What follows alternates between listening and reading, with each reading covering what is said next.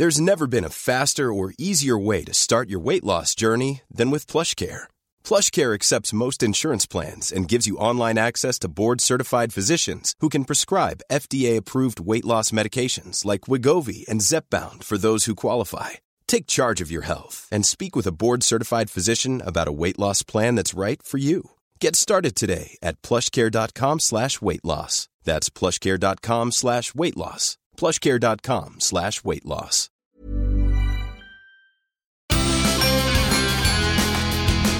Hola, soy Hanna Fernández, profesional de la comunicación, emprendedora y apasionada del bienestar y del crecimiento personal. Bienvenidos a mi podcast. En cada episodio encontrarás charlas con grandes expertos que te ayudarán a alcanzar el bienestar físico, mental y emocional. ¿Estás listo? Vamos, yo te acompaño. Aquí comienza tu guía para vivir bien.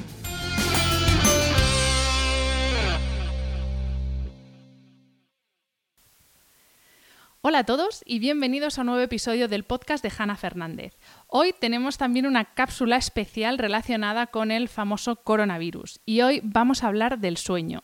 Concretamente vamos a hablar de cómo evitar que el coronavirus nos quite el sueño. Para este episodio cuento con un invitado muy especial, cuento con el doctor Javier Álvarez, experto en medicina del sueño y director médico de la unidad del sueño del Centro Médico Tecnon de Barcelona. Doctor, muy buenas tardes y muchas gracias por estar con nosotros esta tarde. Hola Hanna, buenas tardes y gracias a ti y gracias a, todos tus oyentes por, escucharnos y por querer eh, interesarse por el tema del sueño yo te lo decía antes de empezar que yo estaba esperando como agua de mayo hablar contigo porque yo estoy notando ya en el sueño el confinamiento y esta situación de estrés que estamos viviendo, así que estoy convencida de que todos los que nos escuchan van a agradecer mucho tus consejos. Vamos a empezar eh, por lo más sencillo, pero que a veces es lo más complejo. ¿Cómo funciona el ciclo sueño-vigilia? Para que todos entendamos cómo funcionamos. Pues el, ciclo sueño-vigilia es un ciclo biológico de nuestro organismo como otros muchos, ¿no? Es dentro de los que llamamos los ritmos eh, circadianos, que quiere decir que funcionan cerca del día, es decir, con ritmos de 24 horas. Ese ritmo sueño-vigilia, ese ritmo circadiano también sucede con la temperatura corporal, con la fuerza, con nuestra memoria, con nuestra capacidad de concentración y con otras muchas cosas, de funciones de nuestro organismo como hormonas y demás, ¿no? El ritmo vigilia y sueño, estos ritmos biológicos no funcionan solo, son ritmos eh, que necesitan eh, relojeros. Tenemos relojes internos, pero necesitan relojeros externos que les den hora. Y para que esos relojes funcionen bien y, ese ritmo vigilia funcione acorde con esas 24 horas del día, necesita unos sincronizadores externos que le digan cuándo es de día y cuándo es de noche, porque si no al final se acabarían desincronizando y perderían su ritmicidad. Y eso es, básico, ¿no? Y eso es una de las cosas em, más importantes que podemos perder en la, en la situación actual. Entonces, nuestro ritmo sueño-vigilia funciona alternando el sueño, para esto parece una cosa, una obviedad, y lo es, pero no hay nada que pueda sustituir al sueño más que la vigilia, ni nada que pueda sustituir a la vigilia más que el sueño. Y ellos dos se van alternando de una forma, si funcionamos bien, de una forma maravillosa, ¿no? Se van dejando paso uno al otro cuando han tenido lo suficiente eh, para, para, ellos. ¿no? Ojalá el ser humano funcionase de esta forma tan, tan síncrona y tan, tan maravillosa. Es como una pequeña danza. Pasa el, sueño, tiene todo lo que necesitamos, nos aporta todo lo que necesitamos, deja el paso a la vigilia. Eh, y me gustaría que eh, abreviando, sé que es un tema difícil de abreviar, pero para que la gente entienda que dormir es como respirar, que es una función de nuestro organismo sin la cual no podemos vivir, ¿qué es lo que pasa durante la noche en nuestro cuerpo? ¿Qué se regenera? ¿Qué pasa? El sueño es, una función, como muy bien dices, biológica, fundamental, que ha sido castigada eh, eh, históricamente, porque ¿cuánto tiempo llevamos durante todo un siglo, desde antes, más de un siglo, desde la revolución industrial, oyendo que dormir es perder el tiempo? Y nada más extraño, es como si, y hemos visto normal que como nos faltan horas, se las quitamos al sueño, que es una función fisiológica que sirve para que recarguemos para que nuestro sistema inmunitario, nuestras defensas estén eh, fuertes. Eso es muy importante a fecha de hoy y siempre, pero a fecha de hoy quizá más todavía. Sirve para fijar nuestros procesos de concentración, de atención, de memoria. Sirve para que tengamos energía. Sirve para que nuestro sistema cardiovascular, metabólico y endocrinológico funcione bien. Es decir, tantas y tantas cosas dependen de nuestro sueño que es imposible que lo sustituyamos por ninguna otra cosa y desde luego no es algo prescindible. Por ejemplo, una persona que duerme bien, comparada con una que duerme mal, es mucho más empática, es mucho más creativa, tiene mucho más juicio. Por lo tanto, es fundamental. Y sobre todo en niños y adolescentes, porque esa función tan, tan fisiológica que os he explicado, además, pasan cosas durante el sueño, sobre todo en esa época en la que el cerebro se está durmiendo, que es hasta los 22 años que termina la adolescencia, y nuestro cerebro se forma. Y se forma de tal manera que las vías que se fortalecen mientras dormimos en nuestro lóbulo prefrontal, que es la que nos da el juicio, sobre todo, eh, se refuerzan y las que no utilizamos se pierden y por lo tanto si no dormimos no creamos las carreteras suficientes para luego funcionar a nivel neurológico el resto de nuestra vida. Fíjate si es importante, Hanna, el sueño y si es algo que no podemos prescindir. Así que la, frase esta de ya dormiré cuando me muera, pues sí, deja de dormir que ya verás que pronto te mueres, ¿no? Básicamente. Eh, bueno, el, dormir mal y el dormir poco acorta la vida, es así, pero no solo acorta la vida, sino que además la vida que tienes empeora tremendamente. Mm. Em, antes nos hablabas eh, que eh, necesitamos tanto los sincronizadores internos como sincronizadores externos. Entiendo que el más importante externo es el sol. Háblanos, por favor, de la importancia de la luz del sol, y no cualquier luz, y si tenemos otros sincronizadores externos. Sí, mira, esos relojes, esos relojes internos que tenemos, que están en nuestro, cerebro, pero están en todas las células de nuestro organismo, necesitan esa información externa. Como, como, tú muy bien decías, el sol, en el sentido de luz y oscuridad. Lo que necesitamos es contraste. Y nuestro cerebro, para saber qué es de día, necesita luz. Y esa luz, sobre todo, tiene que, tenemos que intentar que sea natural, porque por mucha luz que tengamos dentro de los edificios, no es lo mismo que estar al aire libre. Y no sé si os habéis dado cuenta que nunca el ser humano había vivido tan en cuevas como en el momento actual. Nosotros tenemos estudios de nuestros pacientes de ver cuánto tiempo están al aire libre durante el día y no llegan a la hora, cuando lo mínimo recomendado son dos horas. ¿De acuerdo? Entonces, la luz es fundamental para dar una información a nuestro organismo de ha empezado el día. Ha empezado el día, toca activarse, empezamos a segregar corticoides y nuestras funciones vitales se activan. ¿De acuerdo? Igual que se alternan la vigilia y el sueño, se alterna la luz y la oscuridad. La luz es muy importante tenerla por el día y en cantidad suficiente y sobre todo, lo que os decía, dos horas de luz de exteriores. Pero la oscuridad previa al sueño también es absolutamente necesario. Desde que se inventó la luz eléctrica, hemos perdido esa ritmicidad que antes venía por cuando salía el sol y cuando se ponía, es decir, el reloj ambiental.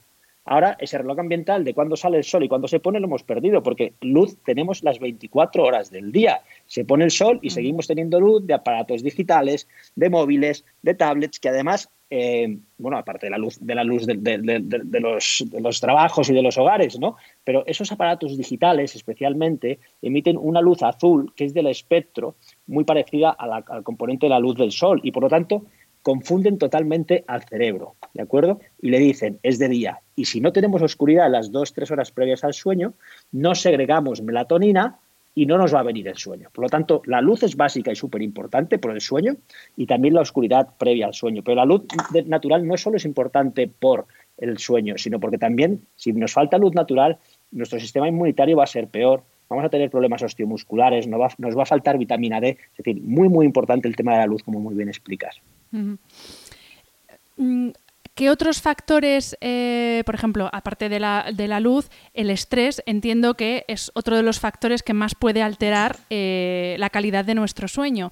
Y ahora mismo, aunque estemos en casa, hay gente que incluso no está trabajando, el estrés está mucho más presente en nuestra vida por la, incertidumbre, por la situación, etc. ¿De qué forma nos afecta el estrés a la calidad de nuestro sueño?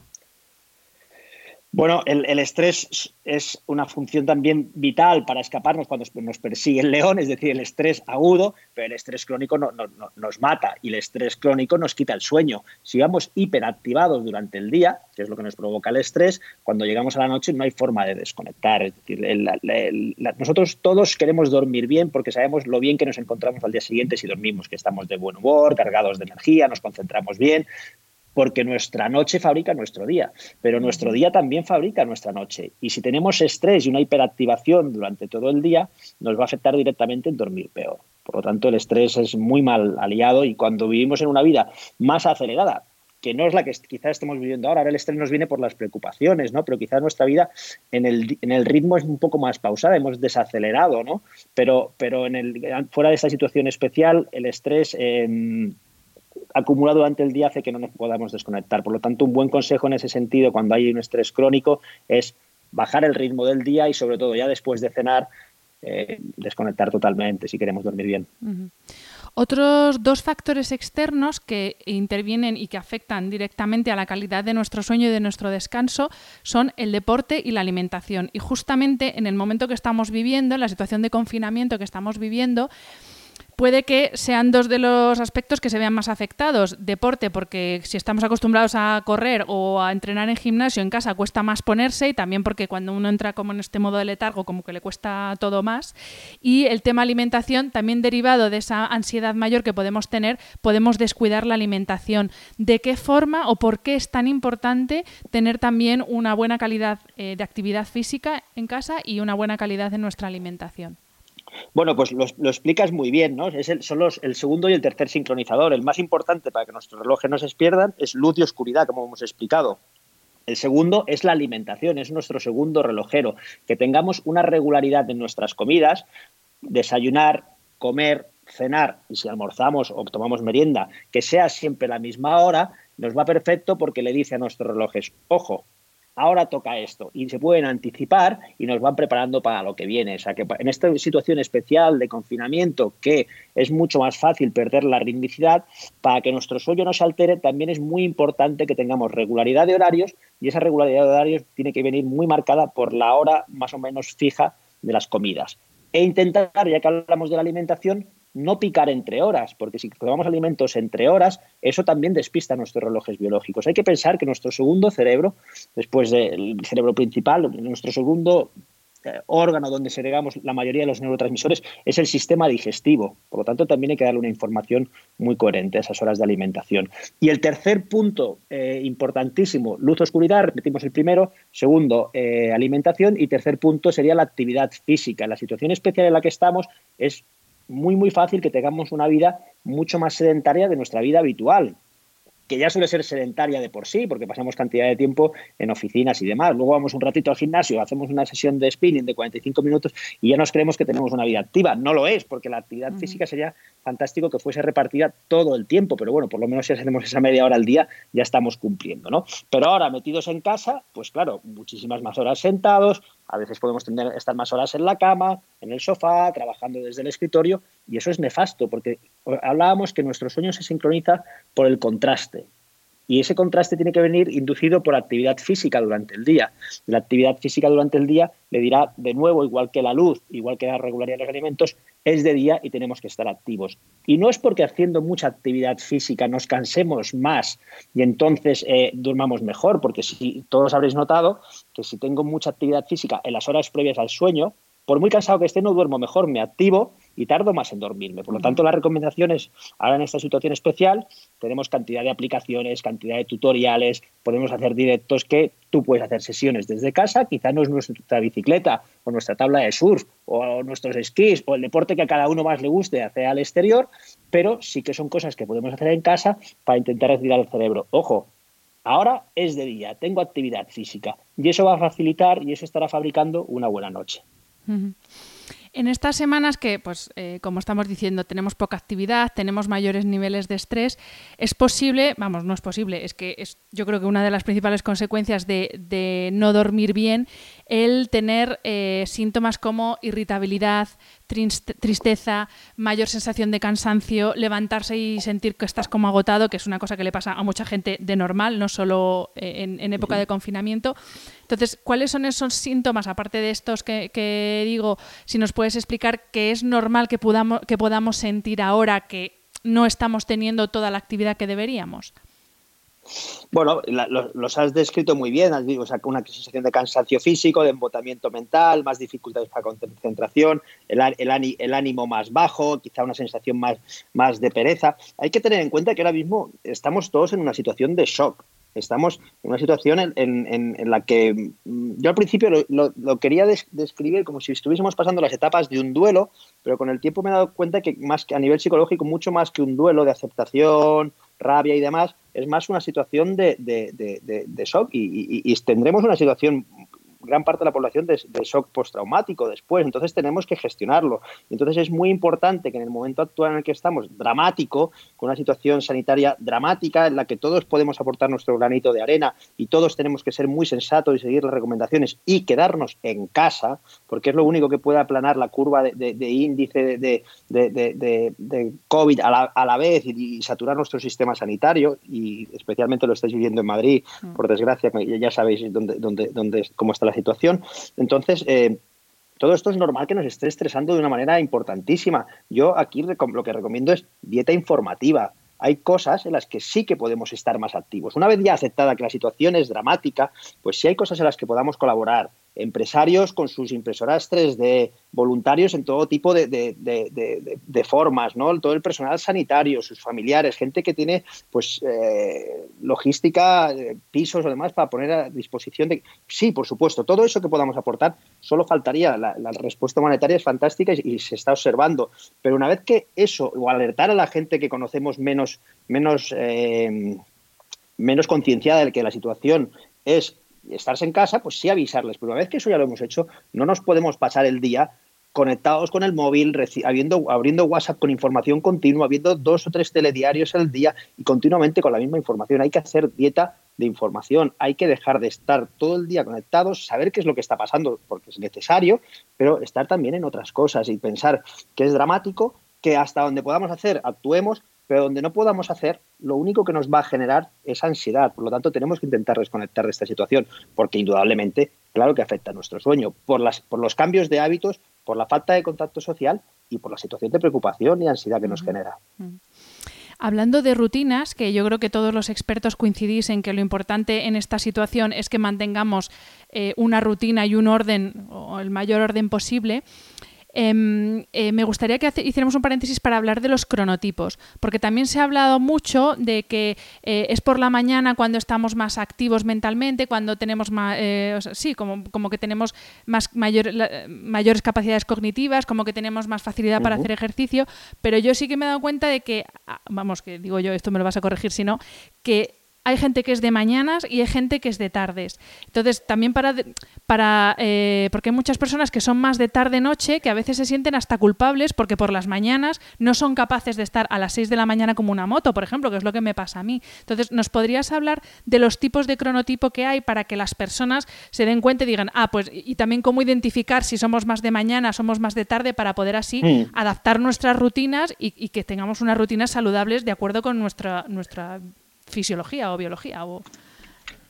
Claro, no, ante, todo, eh, evidentemente que nadie se sienta culpable de ser como es, hmm. sino todo lo contrario, que se acepte y que se sienta orgulloso. Nuestros ritmos biológicos eh, también viene, es algo que viene marcado por nuestra genética y como bien explicas, los cronotipos, que si somos más matutinos o más vespertinos, es decir, dónde se coloca nuestro periodo principal de sueño, eh, viene marcado por nuestros genes y por nuestros ritmos también, y por nuestras interacciones sociales y por nuestro trabajo y, muchos temas. ¿no? Es decir, em, si nuestro periodo principal de sueño se coloca más o menos entre las 11 y las 12 de la noche y nos levantamos entre las 7 o 8 de la mañana, entenderemos que tenemos un cronotipo estándar o normal. ¿Por qué? ¿Porque es mejor? ¿Porque lo tiene la mayoría de la población? No, ni mucho menos, porque es lo que, lo que más suele cuadrar con las necesidades sociales, laborales, familiares, ¿vale? Pero el que a las 10 de la noche tiene sueño y se despierta a las 6 de la mañana, no es ni mejor ni peor, simplemente es matutino.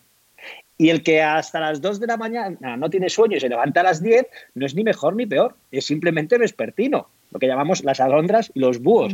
¿El problema de dónde viene? No de que tengamos un reloj biológico u otro, que eso es fantástico, la, variedad, ¿no? El problema es que todos nos, que nos intentamos meter en el mismo saco y que, claro, que hay unas necesidades sociales, familiares, laborales. Ese no es ya nuestro reloj biológico de matutino, normalidad o vespertino. Son nuestras, eh, estamos hablando ya de nuestro reloj laboral, social, familiar. ¿Y qué pasa? Que puede no coincidir con nuestro reloj biológico.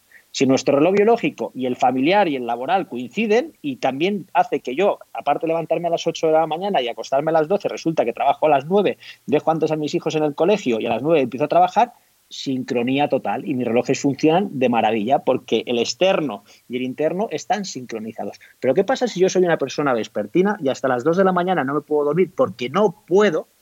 y me tengo que levantar, me levantaría a las 10, pero resulta que me tengo que levantar a las 6 de la mañana porque empiezo a trabajar a las 7. Ahí es donde está el problema. Y eso es lo que llamamos la cronodisrupción, cuando nuestro reloj biológico no coincide con nuestras necesidades. Y cuando se produce cronodisrupción, una de las principales consecuencias es que dormimos poco y mal. Y si dormimos poco y mal y tenemos cronodisrupción, aumenta las probabilidades de patología cardiovascular, patología metabólica, estado depresivo, accidentes de tráfico, incluso cáncer, trastornos del sueño, es decir, la cronodisrupción tiene muchísimas consecuencias. Lo que pasa es que, por desgracia, en ninguna entrevista te preguntan cuándo vas a trabajar. Y usted, aparte de, todo, de tus conocimientos, no te preguntan, ¿y usted es matutino o es vespertino? ¿O cuál sería su horario ideal de trabajar o cómo se encuentra? ¿no? no, nos meten a todos en el mismo saco y no estamos todos desde el mismo saco. Luego hay otras situaciones muy curiosas, ¿no? Por ejemplo, en una pareja, que una persona puede ser más matutina y la otra más vespertina. Y de no, yo es que me acuesto cuando él se acuesta porque a las 11 nos acostamos juntos, pero yo no tengo sueño, yo me acostaría a las 2. ¿Qué le va a pasar a esa persona? Va a empezar a dar vueltas en la cama y se va a creer que tiene un problema de insomnio porque se va a poner nerviosa. Mm. Es decir, aquí tendríamos para contar tremendas anécdotas porque son muy curiosas y pueden ser también muy útiles a, tus oyentes, ¿no? Pero sobre todo no hay que sentirse culpable por ser más matutino o más vespertino. Y sobre todo, que nos estoy yendo y diga, ya, bueno, vale, pero yo soy matutino y resulta que eh, tengo que trabajar por la noche o al revés, o yo soy muy vespertino y me tengo que levantar temprano. La gran noticia es que eso se puede corregir se puede hacer que una persona que es más matutina sea más vespertina o que una persona que es muy vespertina no tenga sueño tan tarde que se pueda dormir un poco más temprano. Eso se estudia, se hacen estudios cronobiológicos y luego jugando con cosas muy sencillas como es la luz, es decir, con los sincronizadores, con la luz y la oscuridad, con la actividad física, con la alimentación y con la melatonina, podemos hacer que una persona vespertina no lo sea tanto. Eso, por ejemplo, si me permites un único apunte, por si tienes eh, madres y, padres o niños o adolescentes, es muy típico en los adolescentes que tienen lo que se llama el síndrome de fase retrasada del sueño. Y es que por su edad y por sus características cerebrales todavía en formación y neurohormonales, cada vez van teniendo sueño más tarde. Suelen empezar a los 13, 14, 15 años y cada vez, pues antes se dormían a las 10, ahora son las diez y media, ahora son las once, ahora son las once y media, todo, y de repente se encuentran que con 16, 17 años, a las 2 de la mañana no se pueden dormir todavía, pero tienen que levantar a las 7 para ir al instituto y van cortos de sueño al instituto y eso tiene unas tremendas consecuencias. Mm. Los padres de estos chavales no dicen mi hijo tiene un retraso de fase, lo que piensan es mi hijo está enganchado al móvil, es cuando interactúan con los, con los amigos, tal, tal, tal, tal, que también influye a que el retraso de fase sea mayor. ¿Vale? Pero ahí hay un componente también biológico a estudiar y a mejorar. Y claro, esto cuando se lo explicas a los chavales en la consulta, les explicas que lo que tienen no es que son unos gandules y que no es que pasen de todo, sino que tienen un trastorno biológico que se puede arreglar, su cara y su sonrisa es maravillosa. ¿Vale? Entonces es, es, es, muy apasionante el tema de la cronobiología. Es como ya me empiezo y no paro. O sea, que y, yo, vamos, podemos seguir porque a mí también me fascina este tema. Otra pregunta que te voy a hacer, y ya luego volvemos al tema confinamiento, pero esto también genera muchísima culpabilidad, el tema de las horas de sueño, porque hay una obsesión con lo de las ocho horas de sueño, que yo no sé si viene de las supermodelos de los 90 o de qué viene este mito, pero ¿esto es verdad? ¿Que las, las, las horas correctas de sueño son ocho horas clavadas? Esto de, de, las supermodelos de los 90 no lo, no lo había oído nunca. No, claro, porque decían, ¿cuál es tu secreto de belleza? Beber mucha agua y dormir, ocho horas. No sé si no las dormían, que, no, que, que, no las, que seguramente no, las dormían ninguna. No, pero si decían esto me parece maravilloso porque, ¿por qué? Porque lo, que se alardeaba en aquella época todavía era de dormir poco. Era de, no, yo duermo seis horas y estoy fantástico. A mí si voy a operarme de algo y el cirujano me dice, yo tranquilo, duermo cinco horas, pero soy Superman y estate muy tranquilo que no pasa nada, yo me largo del quirófano, a mí no me operan. ¿Vale? O sea, que eso de, de alardear de que duermes poco, yo prefiero que alardear de que duermen mucho. Las horas de sueño cambian con la edad y cambian con la persona. Tú puedes ser una persona que llamamos dormidora corta, que con 6-7 horas funciones de maravilla, te levantes lleno de energía, eh, contento, con capacidad de concentración y que funciones de maravilla. Eso, ojo, solo son un 5% de la población que mucha gente que se cree que es una dormidora corta y con seis horas está bien, pero si se ponen a dormir siete u ocho están mucho mejor. Y hay dormidores largos, hay gente que, estoy hablando de adultos, ¿eh? Mm. Cuando que es de los que me dicen que recomendamos dormir ocho horas. Y hay gente que con ocho horas dirá, pero yo es que con ocho horas no estoy, no tiro, necesito nueve o diez. Claro, esto suele ser más problemático porque como siempre nos falta tiempo, si encima le tengo que dedicar más a dormir, me falta más todavía, ¿no? Entonces, pero bueno, luego, por ejemplo, los adolescentes también, que, que no se nos olviden, necesitan dormir nueve horas y ninguno duerme nueve horas y las necesitan sí o sí y van todos privadísimos de sueño. Y privación de sueño en un adolescente implica fracaso escolar, aumento de la agresividad, de los trastornos de ánimo, aumento del bullying, tantas y tantas cosas, ¿no? Y si es cierto que conforme vamos cumpliendo años, las personas necesitan dormir menos años o el sueño se hace más débil, más fraccionado y a veces conviene compensarlo con pequeñas siestas. Depende mucho la edad. Pero, ¿sabes el secreto? Os cuento el secreto. La forma de saber si dormimos lo que necesitamos es si nos despertamos de forma natural. Es decir, tú duermes y te despiertas después de dormir X horas, 7, 8, las que sean, y te encuentras bien, te encuentras con energía y notas que se ha acabado tu sueño, ya está, has dormido lo que necesitabas. ¿Qué pasa? Que eso le pasa a muy poca gente. La gran mayoría de la gente se despierta con, ¿cómo? Con un despertador, con una alarma. ¿Tú te imaginas eh, estar comiendo y ponerte una alarma? Y aunque tengas hambre y, y, y tus hormonas no te digan la saciedad, deja de comer porque ya está, a mitad de la comida suena una alarma y tengas que dejar de alimentarte. Eso es lo que hacemos con el sueño. A mitad del sueño, sin haber conseguido todo lo que necesitamos, suena una alarma que nos dice, venga, vamos a trabajar, a estudiar o lo que sea. Y eso nos está diciendo que vamos cortos de sueño. Si no, no necesitaríamos alarmas. Eh, doctor, vamos a hablar, eh, vamos a volver al momento actual, momento confinamiento, y vamos a hablar, porque sé que nos están escuchando muchos padres, del tema sueño y niños, porque ahora es verdad que se puede desmadrar de una manera los horarios de los niños que eh, hablo ya no tanto, bueno, sí, podemos coger adolescentes, pero sobre todo niños pequeños que están teniendo mucha menos actividad porque eh, lo que era ir al cole, las actividades extraordinarias, jugar, no la tienen.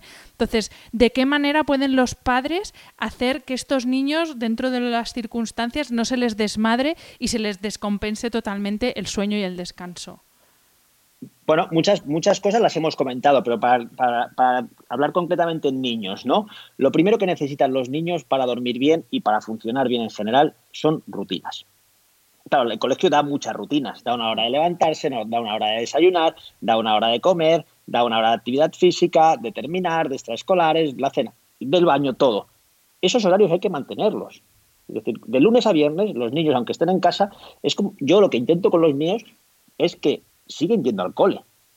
Se tienen que levantar, se tienen que quitar el pijama, se tienen que poner, si puedes, y les ayuda mucho, un poquito de actividad física, hacer alguna tabla de ejercicios con ellos, hacer algo un poco más activo para que se despierten y se activen, que es una de las grandes cosas, que, oportunidades que nos aporta el confinamiento. Es decir, normalmente los niños se levantan los llevamos al cole, por desgracia, muchas veces no andando, que sería lo aconsejable para que se activasen un poco y hiciesen 10, 15, 20 minutos de actividad, sino que los llevamos en coche, los dejamos en la puerta, se sientan en el cole y no hacen nada. Ahora que tenemos más tiempo, podemos hacer lo que es recomendable, que es por la mañana cuando se levantan, antes o después de desayunar, actividad física, jugar con ellos 15, 20 minutos, depende de la edad, evidentemente ese juego va a ser uno u otro, mm. tablas de deporte, tablas de ejercicio, quien tenga una bicicleta estática, y eso es fundamental para ayudarles a mantener sus ritmos. Y también luz natural, como decíamos antes por la mañana, los niños la necesitan y los adolescentes más todavía, porque hemos dicho que su tendencia en los adolescentes es a retrasar su reloj biológico. Y ahora que se pasan más tiempo en casa, todo el día con el móvil hasta tarde,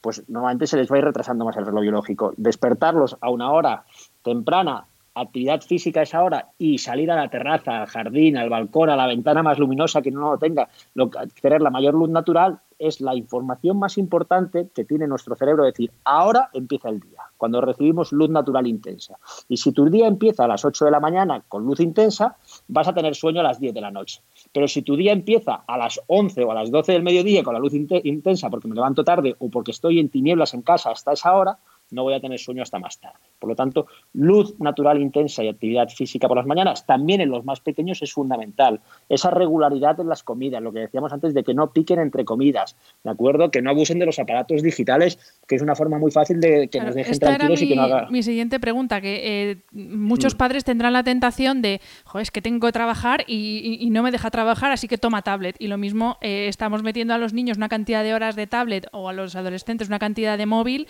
que, claro, eh, luego va a tener sus consecuencias.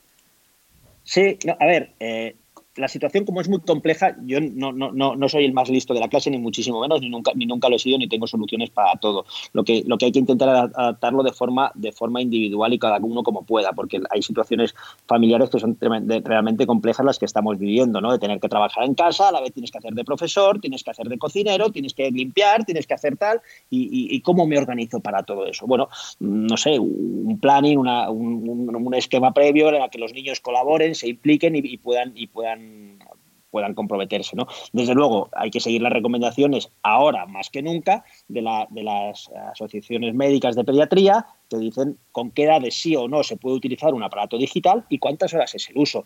Que podemos hacer un poquito más la vista gorda porque los niños también se distraen más, juegan más y tampoco hay que crearles mayor estrés eh, de la que ya pueden estar viviendo. Bueno, yo el principal forma de que no tengan tanto estrés también es limitarle un poco la información y que no estemos continuamente bombardeándolos con noticias de, lo que está pasando, ¿no? porque tampoco es necesario para ellos. Pero sí que jueguen un poquito más, pero no quiere decir que como la situación es difícil, tolerancia 100 y que hagan lo que quieran y que se pasen el día jugando al Fortnite, que es lo que les hace feliz, y entonces aquí ya está todo, todo no, hay que intentar limitarlo porque, porque si no es muy fácil que se nos desajusten y luego tendremos tremendos síntomas de abstinencia cuando volvamos a la situación normal, que antes o después va a suceder, ¿no? Y lo mismo nos puede pasar a los adultos, ¿verdad? Con el tema de las series y que ahora todas las plataformas están dando muchísimo contenido gratuito, pero claro, esto se puede volver en nuestra contra.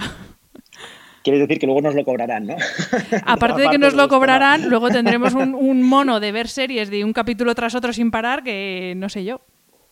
Sí, yo creo que aquí, yo creo que, ya te digo, hay una solución desde mi punto de vista, una solución intermedia, ¿no? Ser conscientes que tenemos más tiempo y que se puede invertir en otras muchas cosas. Casi siempre solemos decir que no tenemos tiempo para leer, fíjate, pues ahora sí que lo tenemos, ¿no? Eh, es dosificar un poco eh, eh, cada una de los entretenimientos que tenemos. Pero que bueno, que nos sirva para estar, para estar con atención en otras cosas que no solo sea la, información médica, la información económica, la información que ahora mismo desde luego es, dramática y que tenemos que intentar evadirnos un poco. Doctor, vamos a terminar esta cápsula. Eh, ya os adelanto que en cuanto sea posible salir de casa, iré a Barcelona, porque de hecho, eh, justamente íbamos a grabar un episodio sobre sueño y trastornos de sueño el día 13 de marzo, que era el Día Mundial del Sueño de 2020. Pero bueno, por las circunstancias tuve que cancelar el viaje y se nos ha quedado ese episodio pendiente, pero en cuanto sea posible, yo me cojo un ave y voy a ir a grabar eh, con el doctor en persona. Esto es una pequeña cápsula para hablar de la situación actual y tener unas pequeñas herramientas para pasar eh, este confinamiento lo mejor posible. Pero sí que me gustaría que termináramos la entrevista, doctor, con eh, una cosa que te he escuchado varias veces. Eh, bueno, de hecho, tú eres activista del, activista del sueño, ¿no? Es como tú te proclamas a ti, o del descanso. Lo intento, lo intento, ser. Y tienes una, bueno, tienes una causa, aparte de tu trabajo, tienes una causa que es la de que haya una revolución entre comillas, real en nuestra sociedad para que esos relojes biológicos que tenemos y nuestros relojes sociales, familiares, de ocio, se sincronicen, pero de una forma realista. Relojes laborales. ¿Es buen momento ahora que estamos metidos en casa, que no tenemos tantas opciones de ocio, para empezar a sincronizar esos relojes y para empezar a notar cambios de verdad en, en la calidad de nuestro sueño? Sí, ahora mismo estamos en una situación eh, fantástica para hacer un, gran experimento social y, de salud. Primero que te quería, por lo que decías, felicitarte por lo sensata que fuiste el día 13 cuando dijiste, no creo que sea momento de ir a Barcelona, creo que nos, me tengo que quedar ya en casa antes de que nadie te lo prohibiese. Si todo el mundo lo hubiese hecho esto, en otra situación estaríamos. O sea, que te felicito por tu sensatez y hiciste desde luego de forma maravillosa y ojalá todo el mundo actuase así. Dicho, dicho esto, eh, Sí, siempre, siempre vamos tarde, ¿no? Vivimos en una, en una sociedad con horarios tremendamente tardíos, que comemos tarde, cenamos tarde y hay que, no hay que olvidar que, como hemos dicho varias veces ya en este, en este, este ratito, eh, pues eh, nuestros alimentos, nuestras comidas marcan nuestros horarios y como comemos y cenamos tarde en este país, en el país que más tarde cenamos del mundo, es que si cualquiera que nos, cuando tú a alguien le preguntas en la consulta ¿a, qué hora cena? Y, te dice, no, doctor, no, yo, yo soy de los que cena temprano, a las, a las nueve y media, diez tú en cualquier otro país del mundo dices que cenas a las 9 y media 10 y de, pues este, este, hombre está chalado, ¿no? Pero ¿cómo, como que a las 9 y media 10? A las 9 y media 10 yo llevo una hora durmiendo. Y, dirán, ¿qué queréis? ¿Que te tenemos que cenar como, como los belgas a las 7? Hombre, pues más saludable es, indudablemente. Ojalá.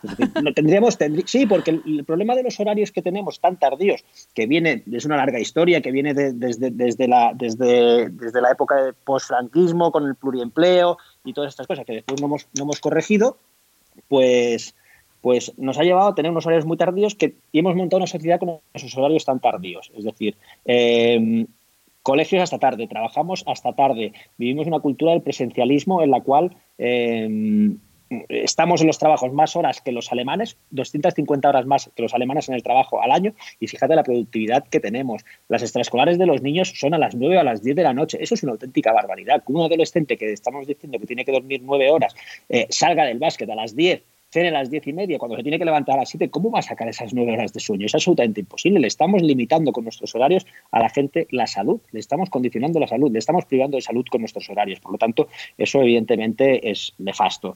Y como muy bien dices, la situación que vivimos ahora mismo de mayor flexibilidad de horarios, porque estamos en nuestra casa, nos puede permitir que estudiemos realmente cuáles son los horarios que mejor nos van. ¿Vale? Y yo aconsejo a todos tus oyentes que prueben eh, los horarios un poquito más matutinos de los que tenemos. Es decir, empezar el día con la luz del sol y cuando el sol se va, que ahora cambiaremos el horario este fin de semana, empezar a, desconectar, empezar a, empezar a desprogramarnos, empezar a relajarnos. Y eso va a hacer que tengamos sueño antes y que por lo tanto dormamos más horas. Aquí al final la clave de la ecuación para mí, lo llevo a mi campo, es que dormamos las horas que necesitamos. Y con horarios tan tardíos no lo podemos hacer, ¿no? Entonces, si ahora la gente empieza a probar a ver si no haga cambios extremos. Es decir, una persona que se acuesta habitualmente a las 12 no puede intentar dormirse a las 10 porque lo por lo que decimos de los relojes biológicos. Al no ser que quizás sí que pudiese dormirse a las 10 porque es más matutina de lo que hace habitualmente. Perdóname que te haga un apunte. Claro, yo hasta que cambié mi forma, mi rutina de sueño, yo me acostaba a las 12. Sí, pero desde las 10 mm. estaba dando cabezadas en el sofá. Entonces, lo mismo sí que eh, eh, es más sencillo de lo que parece, porque si ya desde las 10 estás dando cabezadas, es que necesitas irte a dormir.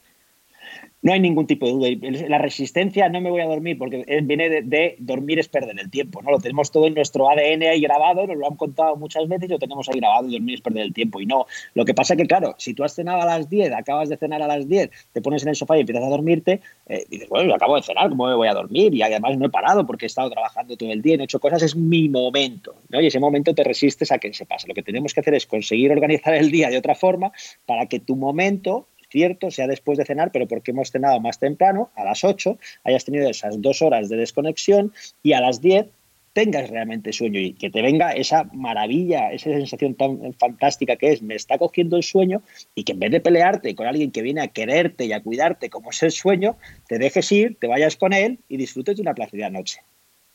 Pues con eso me quedo y, no puedo estar más de acuerdo. pues, yo creo eh, que es importante. Absolutamente. Doctor, muchísimas gracias. Para aquellas personas que te estén escuchando y bien por la situación actual o bien porque por lo general la calidad de su sueño no sea buena o ellos noten que algo no está funcionando bien con su sueño, ¿dónde pueden encontrarte? ¿Vía email? ¿Cómo pueden contactar contigo? Sí, lo más fácil es que entren a través de nuestra página web, que es, Doctor Álvarez. Doctor Álvarez, explico el Álvarez porque siempre, siempre hay problemas. Álvarez es con B de Barcelona y acabado en S. De todas formas, dejaremos los links en, la, en el post de, la, de la web eh, que, vaya, que va con este episodio para que tengáis ahí el acceso y también a través de Instagram. Perdón, que te he cortado. Vale, perfecto. No, no, queda todo lo contrario. Eh, sabes mejor cómo dar la información que yo en este sentido. Y en este momento estáis trabajando, ¿verdad? Seguís trabajando con videoconferencia. hemos, hemos suspendido también, creo que hemos intentado, como, como hiciste tú, ser muy, ser muy coherentes y lo primero, proteger la salud de nuestros pacientes, la, nuestra propia, la de nuestros trabajadores y, después contribuir a que esto no se expanda a, nivel eh, pandémico como estamos, ¿no? Y entonces suspendimos toda la actividad presencial ya desde el jueves pasado y lo que pero, pero evidentemente seguimos trabajando por, la, por los medios que tenemos a nivel de telemedicina. Entonces tenemos asistencia a nuestros pacientes vía telefónica, vía por, vía por videoconferencia, bien por Skype, por Zoom, cualquier vía que prefieran el paciente. Entonces atendemos a nuestros pacientes vía telefónica. Entonces, si entro, si, o, videoconferencia, si ellos entran en nuestra web, verán un mail que es el info arroba doctor Alvarez o un número de teléfono que ya no recuerdo y ya contactándonos por estas vías, eh, nuestro equipo les, les dará cita y podremos hablar con ellos y aconsejarles sobre lo que necesiten del sueño. Genial. Así que si nos estés escuchando y alguien tiene problemas para dormir, de insomnio, lo que sea, no esperéis porque dormir es salud. Así que no esperéis, aprovechemos la tecnología que nos permite seguir manteniendo contacto con los profesionales en estos, en estos momentos y lo dicho, no esperéis porque, porque está en juego vuestra salud. Muchísimas gracias, doctor. Hanna, gracias a ti porque la verdad es que me lo he pasado muy bien. Es, ha sido un placer hablar contigo y hasta la siguiente, esta que haremos ah, realmente Efectivamente, en, cuanto nos levanten el confinamiento para Barcelona que voy y ahí prepárate porque, porque llevo un tercer grado. Ya te he dicho que soy muy friki de los temas de sueño y descanso y te llevo un tercer grado que vas a ver. Será un placer, recibirte. Ya tenía ganas de, recibirte eh, antes y cuando las cosas se hacen esperar todavía uno tiene más ganas. será un placer y muchas gracias por este aperitivo. Gracias a ti, doctor.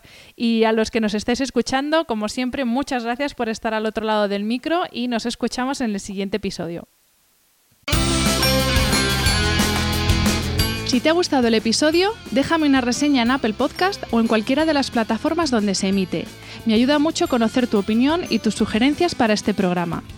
También puedes escribirme a través de mi página web, hanafernandez.es, donde encontrarás las notas sobre cada episodio y recursos adicionales, y a través de mi cuenta de Instagram, hanaecr. Y si quieres apoyar económicamente este proyecto, puedes hacerlo a través del link paypal.me barra podcasthana. Mil gracias por estar al otro lado y hasta la semana que viene.